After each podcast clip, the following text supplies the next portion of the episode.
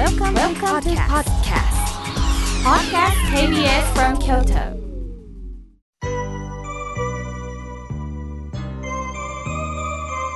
さあここからはたくさんのメッセージをいただきましたので順に紹介させていただきます。まずはじめに心はいつも青春さんありがとうございます。妙慶さんおはようございます。私は梅花祭に行ってきましたいい香りがいたしますロシアのウクライナ侵攻から1年になりましたどうしたらいいんでしょうねとのことです。本当そうですよね。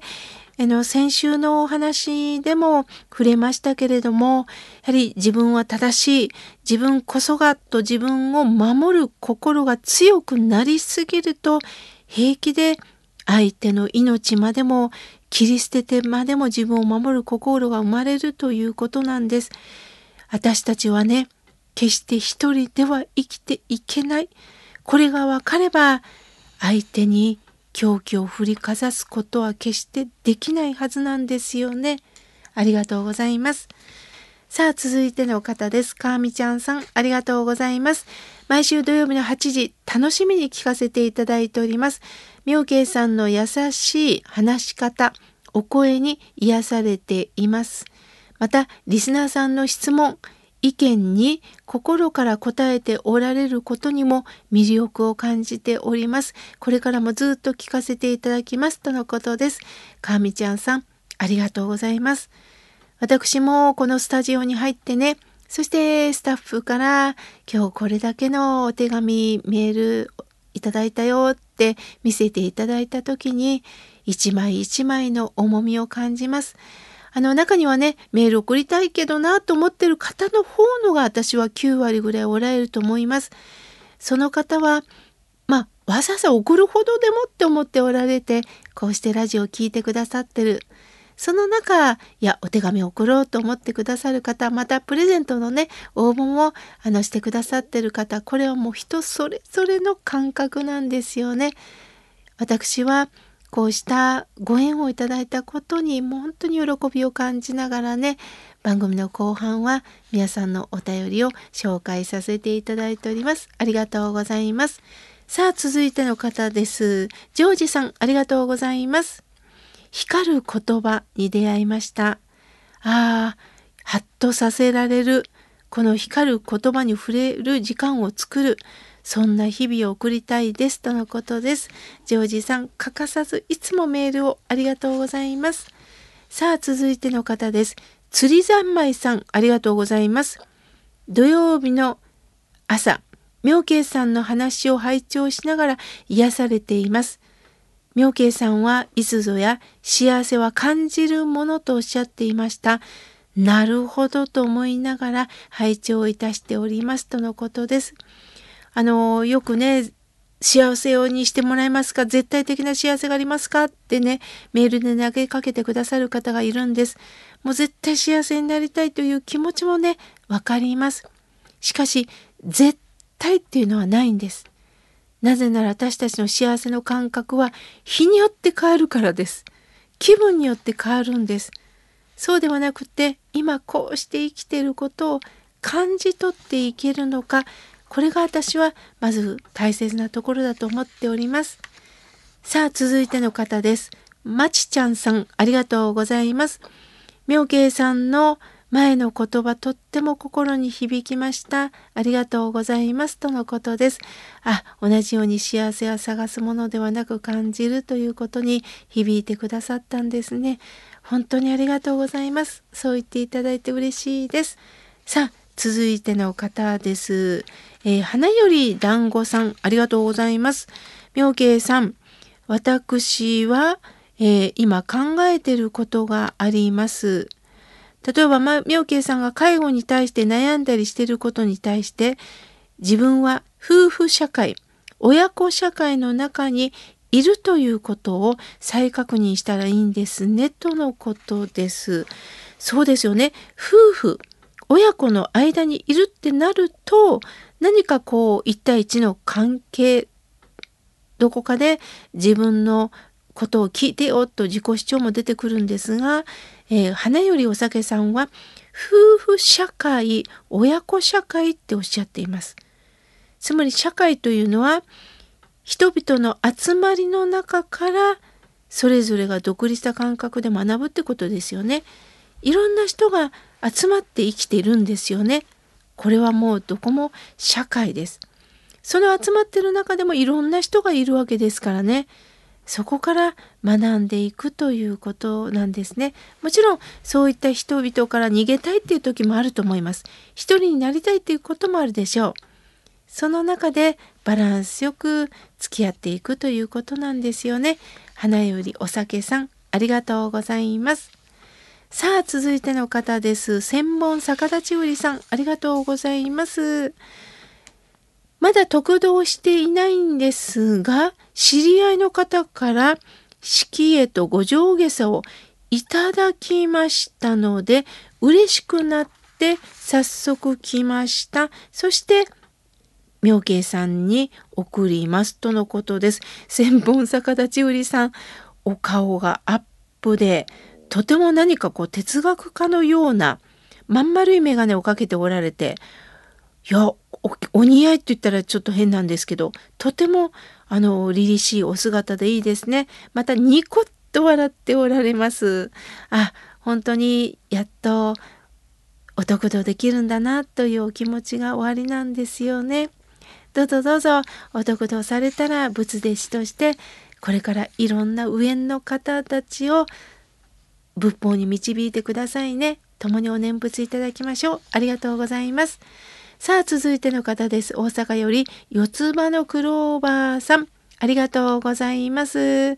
妙慶さん、プレゼントが当たりました。お電話をいただきました。嬉しいです。届くのが楽しみです。とのことです。そうですか。プレゼント当たりましたか？よかった。わざわざ、またご連絡いただきましてね。ありがとうございます。また四つ葉のクローバーさん、素晴らしいお友達がいるんですね。子供のことで悩んでる時に、お友達に相談したら一緒に泣いてくれたって。ああ一緒に泣いてくれる友達がいるって。本当にいいですね。羨ましいです。ああなんか私までもほっといたしました。ありがとうございます。さあ続いての方です。くんだみえさんご無沙汰しております。妙慶さんメッセージを送らない時がありますが毎週欠かさず聞いております。土曜日の朝1週間で最もリラックスできる時間です。そんな時に妙慶さんの声を聞くと癒しが倍増いたします。ありがたいことです。いえいえ、こちらこそありがとうございます。さて、子供の頃、月参りに来る住職が実は好きではありませんでした。祖父母の前ではニコニコし、小学生の私と母にはいないところは言葉遣いも横着だったんです。そんな住職が僕はあまり好きになれませんでした。大人になり国家試験予備校で基礎医学の講義をさせていただいております。その時には僧侶の子供も来られます。宗教法人は税金がかからないから金があると公言するその言葉に私は悲しくなります。なんだか謙虚さがなくなっているような気がいたしますとのことです。あの、厳しいご指摘本当にありがとうございます。本当そうですね。そういう感覚になってはあかんということですよね。あの私は平気でねあのそういう強いことを言ってしまうお寺関係者さんがいたらですねあの苦労なさってくださいって一言ねお伝えしたいです。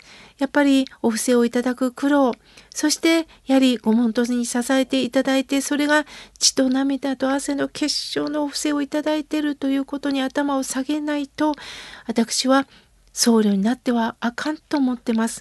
もちろん私も完璧な人間ではありません。本当にいろんな人に迷惑をかけて、これからも迷惑かけていきます。こんな私ですけども、という気持ちは常に持っとかないとあかんのやな、ということをね、あの、感じました。で、またね、くんだみえさん、若いね、あの、学生さんを見ながら、ああ、こんなことを平気で言うのかとね、残念な気持ちになるのも本当にわかります。私自身学生時代のことなんですけれども、えー、修練といってね、あの、特道後に漱石をいただくために東恩賀にこもって、まあ、朝からお堂の掃除をしたり、ご飯を作ったり、そしてお経のテストがあったり、皆さんで座談会しながら、法話を聞きながら学び合うという時間、もう家から離れて本座に泊まり込みなんですね、何週間も。すると、あるお寺の息子さん、もう超男前でですね、あの、普段は学生さんって声をかけたら、僕、モデルって言うんです。はあ、お寺の息子さんでモデルさんなんだ。でも、いずれかどうも住職にならないといけないから来たみたいなんです。すると彼にしては、これから僕はモデルで有名になるんだよという意識の方が強い、その彼に仏教を学ぶというのは苦痛だったみたいで、突然入校式があったその日にお腹が痛いですって言って、布団に入ったんです。で、布団に入って一人部屋で一人で寝るんじゃなくて、その時の先生が、耳だけ聞いてください。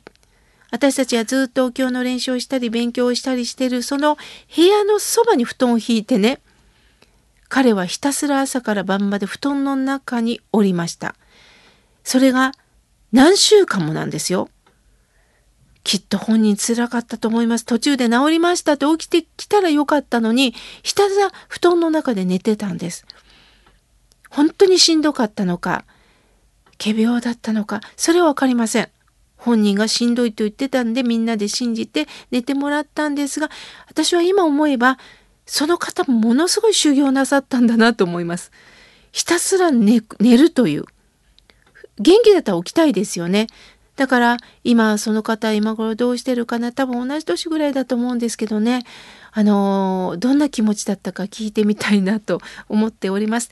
ですから若い時にはどうしても強がりを言ってみたり苦労がない分なかなか人生の辛さを感じ取れない時なんですよね。訓田美恵さんもそういった若き人に医学を教えておられるんですね。本当にお疲れ様でございます。ありがとうございます。さあ、続いての方です。豊さん、ありがとうございます。春の火災予防運動が始まりました。火の元には十分気をつけましょうねとのことです。本当そうですよね。あの、私はね、あの、今火を使うのはもちろんお勤めの時にろうそくをつける。あとはお灸をするんでね、お灸に火をつけることをしてるんで、もう常にあの、カンカンの中に入れるようにして、あの、燃えかすをね、もう消えるまで確認をしたりしております。本当に怖いですからね、気をつけなければいけません。豊さん、ありがとうございます。